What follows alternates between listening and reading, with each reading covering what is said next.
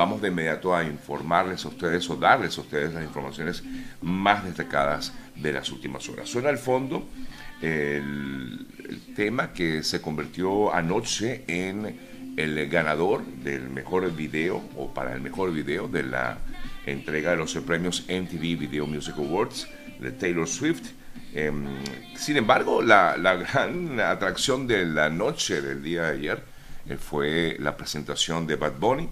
eh, que tuvo lugar, por cierto, no en la entrega de los premios como tal, sino en parte de lo que, la, lo que es la gira que está realizando este artista boricua, que hace historia en la entrega de estos premios al recibir por primera vez eh, un artista latino, la categoría más importante, mm, aparte por supuesto la de el mejor video, pero en este caso Bad Bunny se convierte en el primer artista de habla hispana en ganar como mejor artista del año en los NTV, NTV Video Music Awards y no solamente hace historia por ello, sino que también emula o recordamos un poco lo que fue aquella presentación que hizo hace algunos años Madonna cuando en cámara pues se da un beso con Britney Spears y, Carol, y Cristina Aguilera. En este caso, Bad Bunny hizo lo propio, pero con una de sus bailarinas y luego le da un beso a uno de sus bailarines. Esto, por supuesto, ha generado muchos comentarios que sé que las redes, bueno, han explotado a raíz de esto. Pero bueno, forma parte de esta, de, digamos, de, de esta, mm, este uso, del, creo yo, del mercadeo que tiene eh, NTV y por otro lado también del propio Bad Bunny, que es un, un artista que, que, también da y genera sobre todo este tipo de comentarios. Siempre da mucho de qué hablar y va a seguir dando de qué hablar y seguramente vamos a ver durante toda esta semana eh, comentarios al respecto, memes, en fin. Eh, forma parte de lo que se vive hoy día en el mundo. Bueno, esta no es la noticia más importante porque hay otras informaciones destacadas y una de ellas es lo que va a ser en el día de hoy el lanzamiento de la misión Artemis 1 de la NASA, un vuelo no tripulado hasta la Luna, digamos, se reactivan estos viajes a la Luna por parte de la NASA. Hoy finalmente es el día del eh, despegue de la misión Artemis 1, como les decía, no tiene tripulación y el, objetivo es llegar a la Luna nuevamente después de muchísimos años. Las condiciones climáticas por los momentos siguen siendo favorables. En un 80% se espera que el lanzamiento como tal sería aproximadamente a las 8 y media de la mañana.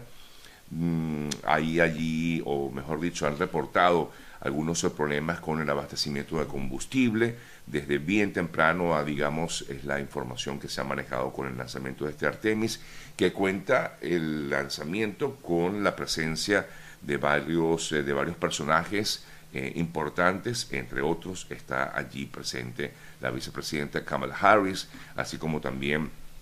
hay una serie de personalidades como artistas como Chris Evans, el famoso Capitán América, también se encuentran eh, cantantes como Josh Groban, Herbie Hancock, el actor Jack Black, entre otras personas que están presentes, hasta la vicepresidenta de Colombia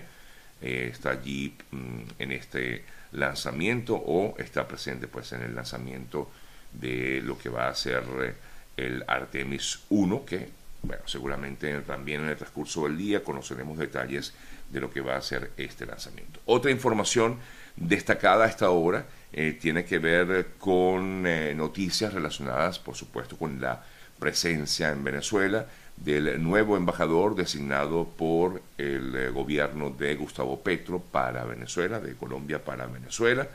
De esta manera ya se encuentra en Venezuela desde ayer el em, Armando Benedetti, quien es, repito, el embajador designado por Petro para de esta manera darse nuevamente un restablecimiento de las relaciones entre Colombia y Venezuela. También llegó a Colombia el eh, embajador de Venezuela en ese país, que es Félix de Plasencia, quien fuera ministro de Exteriores de Venezuela. Ayer se dio el primer debate presidencial en Brasil y el tema Venezuela salió a relucir por supuesto, en este debate donde estuvieron presentes los diferentes candidatos presidenciales, destacándose, por supuesto, el presidente actual, Jair Bolsonaro, y el exmandatario Luis Ignacio Lula da Silva, eh, quienes son justamente quienes encabezan las eh, encuestas en Brasil. Eh, ambos protagonizaron, digamos, los intentos o los choques más importantes, más tensos de la noche, con acusaciones de corrupción, acusaciones de críticas, de ayudas sociales. En su intervención final, Bolsonaro incluso sacó a relucir las afinidades políticas de Lula con otros líderes de izquierda eh, latinoamericanos, afirmando que aplicaría justamente en Brasil las mismas políticas de cada uno de ellos. Eh, por eso afirmaba Bolsonaro que el exmandatario brasileño eh, apoyó siempre a Chávez, apoya a Maduro y por lo tanto, miren, decía Bolsonaro, y voy a leer textual lo que comentaba Bolsonaro, Bolsonaro, miren cómo está Venezuela, es por esto que el expresidiario, como lo llamó a Lula, apoyó a Chávez y apoyó a Maduro. Em, igualmente destacó el presidente Bolsonaro en este mm, debate eh, que resaltó los vínculos que tendría Lula con el presidente Fernández, quien además lo visitó cuando estuvo en prisión y así destacando también el apoyo que ha brindado Lula da Silva a otras naciones de América Latina, dirigida hoy dirigidas estas otras naciones por eh, líderes de izquierda como Gustavo Petro en Colombia, como Gabriel Boric en Chile o como Daniel Ortega en Nicaragua, donde afirmaba el Bolsonaro, el presidente Bolsonaro afirmaba que en Nicaragua, donde arrestan sacerdotes y persiguen monjas. Eso fue parte de lo que se dio en este debate que se generó en el día de ayer en Brasil, con miras a lo que serán las elecciones de este año en este país.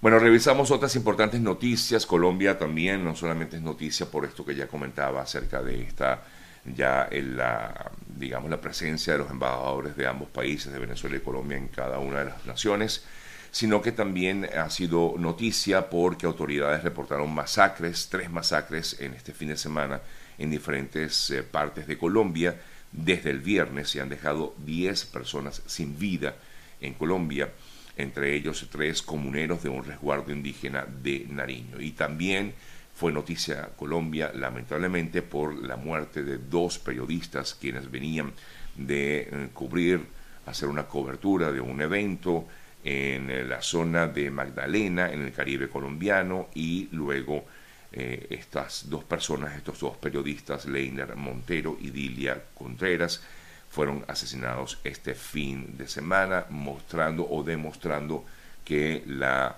violencia se ha apoderado últimamente de Colombia, según eh, lo que informan algunos medios de ese país.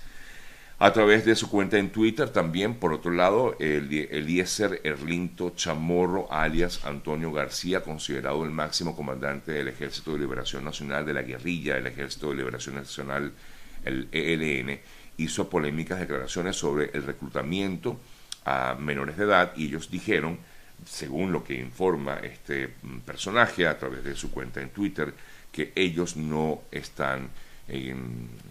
de alguna manera integrando sus filas a niños o menores de edad, que en todo caso quien lo haría, quienes sí reclutan son las fuerzas militares colombianas. Es también información que dice o maneja, pues se maneja desde Colombia, a raíz de estas declaraciones del eh, líder del ELN en ese país. Me voy a la situación que se vive en Ucrania y Rusia para el día de hoy. Por cierto, se tiene previsto eh, que los representantes de la OIEA eh, acudan hasta, hasta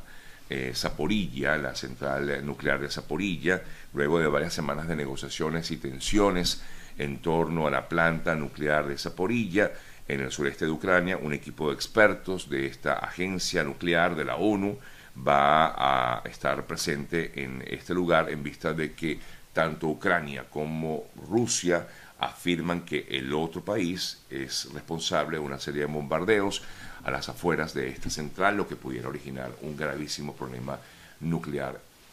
en el lugar y por lo tanto para el mundo. Y es por esto que el Organismo Internacional de Energía Atómica, la OIEA,